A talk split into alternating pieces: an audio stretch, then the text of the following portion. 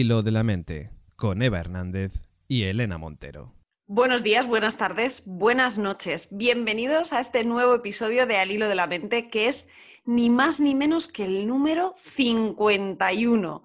Más de medio centenar de encuentros al calor de las ondas, compartiendo historias, compartiendo literatura y hablando, reflexionando sobre la psicología, sobre todas esas cosas que nos hacen sentirnos un poquito mejor cuando somos capaces de gestionarlas adecuadamente. Y 51 episodios contando con nuestra psicóloga de cabecera, Elena Montero, a la que no pierdo más tiempo y saludo ya directamente. Buenas, Elena. Hola, hola a todos. Y estaba pensando justamente en lo que estabas diciendo, de, de ese calorcito de llevar tanto tiempo ya juntos con, este programa, con nuestros oyentes y de, lo bien que nos hace sentir el que podemos aportar un poco a la gente que nos escucha. Y, la verdad que siempre he tenido esa ansia de divulgación científica y de hacer llegar la psicología a todo el mundo. Y de pequeña me imaginaba eh, cómo poder ayudar a los demás y ya un poco más mayor el, concepto de ser como una psicóloga de cabecera de, todo el mundo y el sentir que de alguna manera lo estoy realizando, la verdad es que, bueno, me da mucha energía, mucha ilusión y me parece muy bonito. A mí me da un orgullo llevar ya en un proyecto tres añazos y ser una gran familia, una comunidad de personas que nos interesamos por crecer emocionalmente, por afrontar la vida de una manera más sana desde el punto de vista psicológico. Y además, una familia, una gran familia de oyentes que además comparten con nosotros la afición por la literatura y por las historias como catalizador para llevarnos en esas reflexiones. Hoy, en este sentido, hemos elegido una historia escrita por Juan José Millás, Palabras Mayores, uno de nuestros autores favoritos, nos encanta, ya lo sabéis los que nos oís frecuentemente que además viene muy al hilo con las fechas que estamos transitando, estas semanas en torno al Día del Padre, en las que reflexionamos mucho sobre la familia y sobre los roles del padre y la madre y los cambios que están viviéndose también en, en la concepción de la familia. El relato que vamos a compartir se llama Mi pierna derecha. Mi padre estaba en el borde de la carretera, junto a su coche Esperaba con un bidón de plástico en la mano que alguien lo recogiera. Yo iba en la moto, con un casco que me tapaba completamente la cara. Me detuve junto a él sin identificarme. ¿Te has quedado sin gasolina? Pregunté. Hmm, respondió. Sube. Mi padre se subió a la moto sin haberme reconocido. Hacía cinco años que no nos veíamos, ni nos hablábamos. La última vez que nos habíamos dado un abrazo fue en el entierro de mi madre. Después, sin que hubiera sucedido nada entre nosotros, habíamos ido espaciando las llamadas telefónicas hasta que se cortó completamente la comunicación. Íbamos en la moto. Noté cómo agachaba la cabeza para protegerse del aire. Sin duda, reparó en el alza de mi zapato derecho, porque tengo esa pierna un poco más corta que la izquierda. Mi padre me había hablado muchas veces del disgusto que se habían llevado cuando, tras mi nacimiento, el médico les dio la noticia. Yo la verdad es que nunca lo he vivido como un drama, pero siempre me pareció que ellos se sentían culpables por aquellos centímetros que me faltaban o que me sobraban en una de las piernas según se mirara la cosa. Jamás conseguí averiguar cuál de las dos piernas consideraban ellos que estaba defectuosa. Conduzco el moto con mucha agilidad me cuelo entre los coches, iba zigzagueando, con movimientos que desde algún punto de vista podían parecer incluso imprudentes. Noté que mi padre, pese al pudor que le daba el contacto con otro hombre, se cogía a mi hombro con la mano izquierda mientras intentaba pegar a su muslo el bidón de plástico que llevaba en la derecha. Supe que no dejaba de mirar el alza del zapato. Sin duda se estaba preguntando por la posibilidad de que yo fuera su hijo. Quizá recordara la sucesión de médicos por los que había pasado, la cadena de radiografías, el rosario de soluciones para llegar al fin a ese remedio sencillo, mecánico, de colocar un suplemento de unos pocos centímetros en la pierna más corta. Entonces, mi padre ejerció sobre mi hombro una presión que podría interpretarse como una muestra de afecto a la que no respondí. Al poco, llegamos a la gasolinera, donde se bajó de la moto con el bidón de plástico en la mano. Le dije que podía llevarlo de regreso a donde tenía el coche. Él, respondió que no me preocupara, que ya encontraría a alguien. Noté que intentaba ver mi rostro a través de la visera ahumada de mi casco. Esa noche sonó el teléfono un par de veces en mi casa, pero colgaron cuando lo cogí.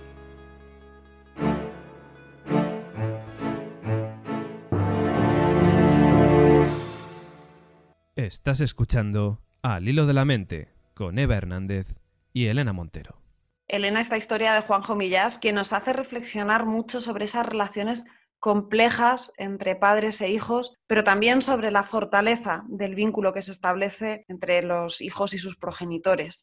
¿Qué te sugiere esta historia? Me recuerda un montón de historias que me han contado pacientes de situaciones en las que sienten distancia, sufren, les resulta muy complicado la relación con sus progenitores y de, y de padres ya mayores que tampoco encuentran la manera de tener ese vínculo con los hijos y que les hace tanto daño, sienten como si el sentido de su vida estuviera tocado al, al no mantener ese, ese vínculo de una manera pues frecuente. Y es que las relaciones entre padres e hijos a veces son muy complejas porque son muy cercanas y porque nos influimos muchísimo unos en otros y porque no siempre sabemos cómo resolver conflictos. Hay una parte de comunicación y de resolución psicológica que, yo trabajo pues muchísimo en mis sesiones, que muchos padres e hijos no se plantean acudir a, un servicio como, como, el que doy yo como psicóloga y que resolvería mm, en gran medida esas dificultades. Y lo observo desde una parte de cariño muy intenso, porque mm, a nadie le es indiferente cómo se relaciona con su padre, con su madre. Las relaciones filiales son tan importantes que existe un cariño que hay por debajo y por eso también sufrimos, porque en verdad desearíamos tener una relación muy buena y no siempre se consigue. Quiero profundizar un poco en este vínculo del que me hablabas. ¿Cómo funciona la relación padre-hijo en la conformación de nuestra psique y cómo podemos desarrollarla para que sea sana y para que nos permita al mismo tiempo estar cerca y crecer? Pues son importantísimos. Primero porque son el modelo que utilizamos, al que seguimos, con las herramientas para manejarnos en la vida. De los padres aprendemos eh, que hay que dormir, que hay que comer, que hay que respetar a los demás, que tenemos que ir al colegio, que tenemos que cumplir ciertas obligaciones, que tenemos que hacer la cama, que tenemos que lavarnos, lavarnos, los dientes. Aprendemos muchísimas cosas de ellos y además aprendemos una parte muy bonita y muy importante que es el apego. Es decir, son las primeras personas con las que creamos un vínculo de apego que esperamos que sea un vínculo de apego seguro. Es decir, a partir de cómo nos relacionamos con ellos, así nos vinculamos emocionalmente con cualquier otra persona, especialmente con, nuestra pareja. Con lo cual, esa manera de, establecer eh, el amor, cómo entendemos el amor con, con nuestros padres, influye en el resto de maneras en las que vamos a entender la relación y el amor con, el, con todas las personas que nos encontremos.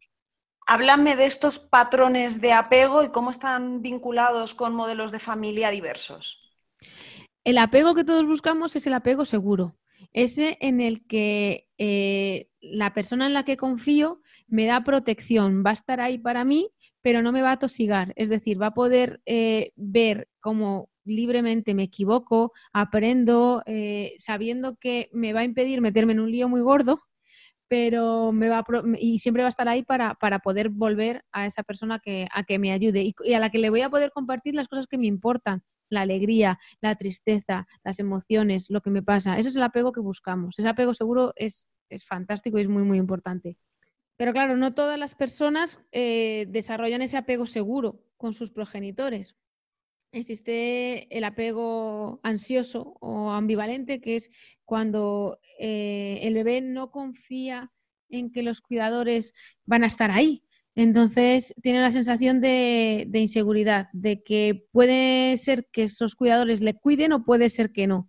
Y se produce algo, lo que luego mm, de adultos pues consideramos una dependencia emocional. Y luego existe un apego evitativo. El apego evitativo es el que tienen los niños en los que em, tienen un sufrimiento porque los cuidadores no están ahí, porque no pueden contar con ellos, porque de alguna manera sienten que, que hay un distanciamiento, de que, pues estos son, por ejemplo, los niños eh, del famoso método este de deja que el niño llore y enséñale a que mm, a base de que, de que aunque yo, de que llore y que tú no vayas a cuidarle, pues va a tener la conciencia de que no va a ser cuidado y entonces va a dejar de llorar.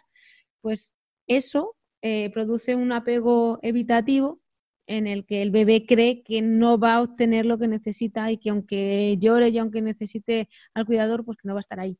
Y luego existe el apego desorganizado, que es una mezcla entre el apego evitativo y el apego ansioso, en el que no saben si, si o sea, que, hay un comportamiento poco constante de los padres respecto al niño o a la niña. Y, es, y bueno, se mezcla con conductas pues negligentes es bastante el, desorganizado en el que no sabemos si los padres están demasiado lejos o demasiado encima, eh, produce mm, dificultades mayores, más patológicas en, en el adulto. Pero yo ahora, claro, me estoy poniendo en los zapatos de todos esos padres y madres que nos escuchan que dirán, madre mía, qué responsabilidad que la felicidad pues, de pareja de mis hijos depende de que yo esté ahí o no esté, que me pase, que no llegue. Entiendo que, bueno, que la relación con los padres es un factor importante, pero dentro de la normalidad luego entran muchos otros factores que también condicionan al chaval y al final, bueno, no podemos vivir así depresionados porque nos volvemos locos.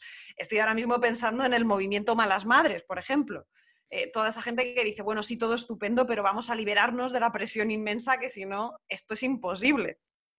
Sí, esto es como, eh, depende de dónde se pone el foco, ¿no? También ha pasado mucho que muchos de los problemas de la sociedad se ha considerado que estaban relacionados con la educación y de pronto todos los maestros y maestras de los colegios y los institutos se han sentido muy, muy presionados como que tenían que conseguir una educación que fuera lo que cambiara la sociedad y que, ellos tenían que hacerlo todo por sí mismos. Entonces se ha reivindicado más la figura a través de los, padres y las madres. Los padres y las madres son seres humanos que lo hacen lo mejor que pueden. Es importante que, sean conscientes de que tiene relevancia lo que hacen en, la psique de sus hijos, pero que, efectivamente hay muchas cosas que se pueden cambiar. En la cuestión del apego, es verdad que normalmente va a través de terapia, porque si no, ese modo de establecimiento de vínculo es como bastante consistente y, difícil al cambio, pero también es cierto que, bueno, que se puede conseguir un apego seguro a base de, de, tener en cuenta las emociones de los hijos y hacer todo lo posible por estar ahí para dar una base segura. No es tan, tan complicado dar una base segura. Entonces, mm, digamos que no es ser un padre perfecto, que no se equivoca, que nunca grita, que nunca pierde los nervios, que siempre lo tiene todo perfecto y dispuesto, sino estar ahí de manera consistente, nada más.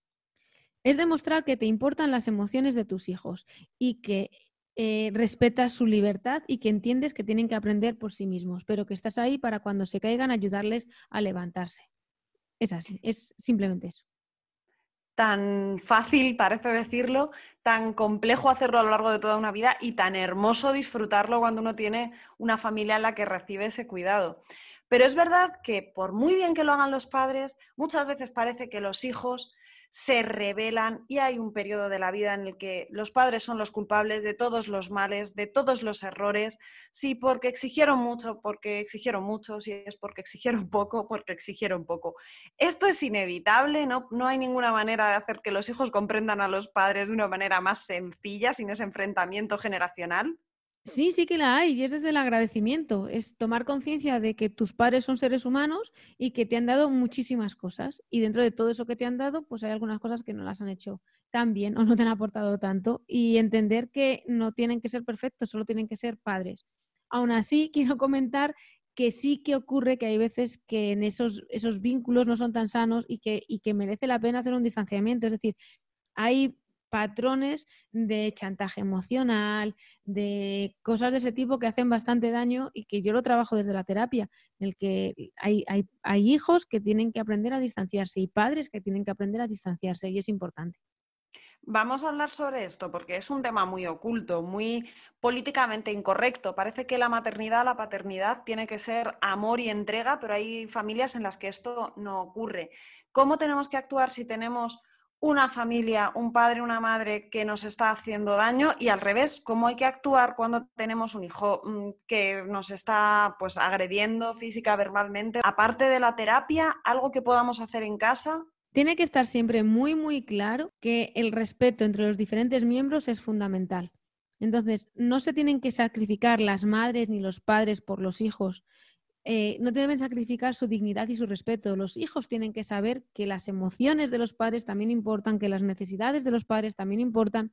No siempre hay que dar la mejor pieza de fruta al hijo. Hay veces hay que dar, hay que a veces, también nosotros tenemos que coger esa mejor pieza de fruta. Entonces, el tener conciencia de que todos somos importantes es fundamental y poner límites para que nadie abuse de nadie aprendiendo eso desde que somos pequeños en la familia, eh, se va eh, traduciendo en cuando somos adultos y se debe seguir utilizando cuando somos adultos. De hecho, hay familias que no lo han sabido hacer mejor cuando los niños eran pequeños y que lo pueden hacer más adelante. Entonces, yo te quiero, te muestro mi cariño, me comporto contigo desde ahí, pero hay ciertas líneas que no te voy a permitir pasar porque, porque me hacen daño y porque me faltan al respeto. Para todo eso, para saber poner los límites y dónde necesitamos escucharnos, darnos cuenta de qué sentimos y darnos cuenta de cuándo no podemos traspasar cierto límite porque sufrimos. Quería hablarte, hemos hablado de diferentes modos de relación en familias y hemos hablado siempre de padre y de madre, pero bueno, digamos que estamos hablando de roles genéricos. Cada vez hay más diversidad de familias, familias monoparentales, homoparentales.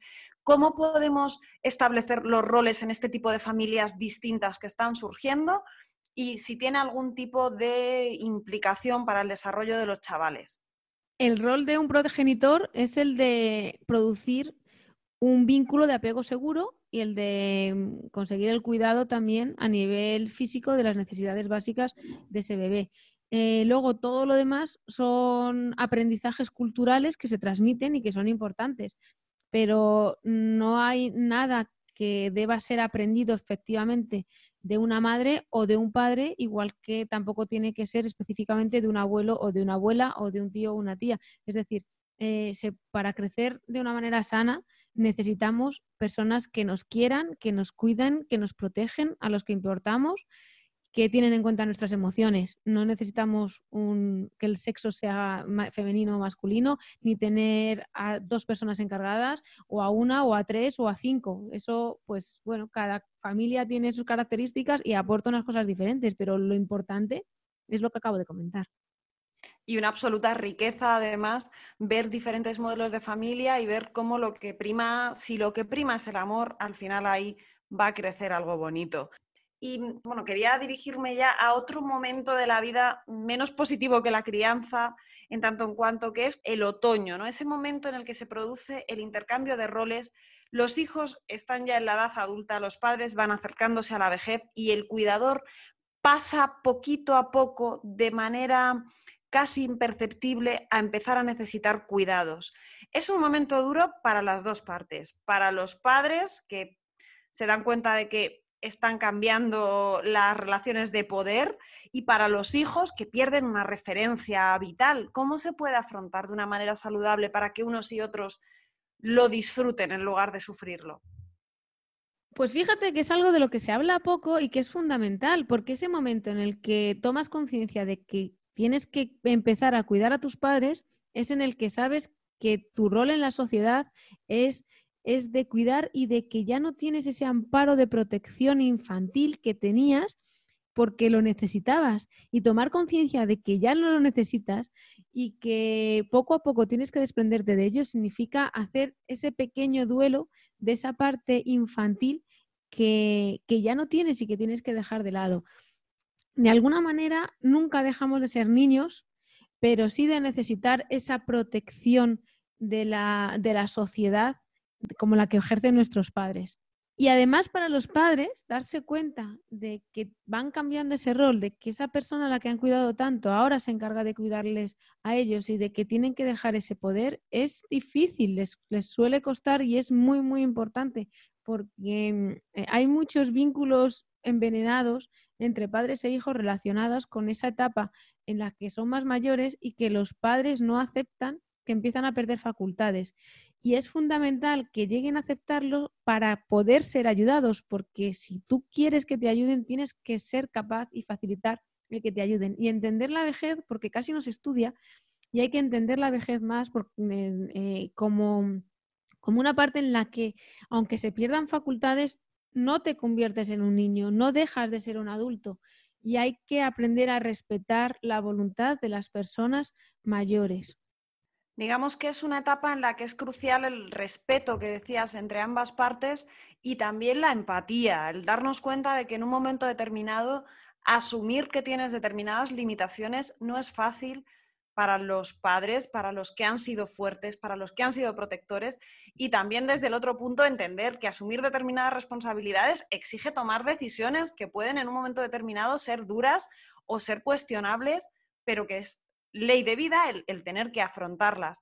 Me gustaría, ya vamos dirigiéndonos al final del programa, hacer un poco un canto, una alabanza a esos superpoderes que nos han dejado nuestros padres.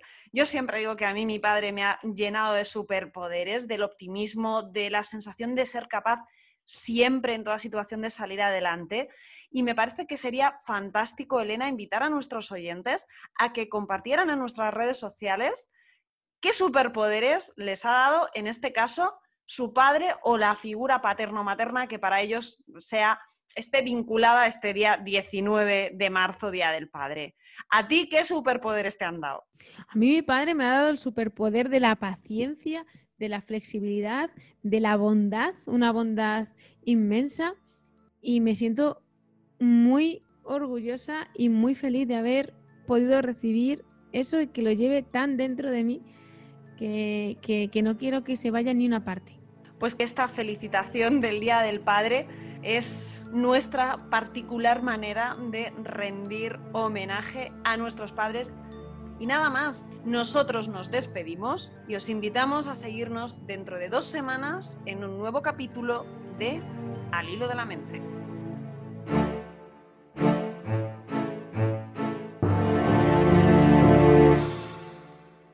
Al hilo de la mente, con Eva Hernández y Elena Montero.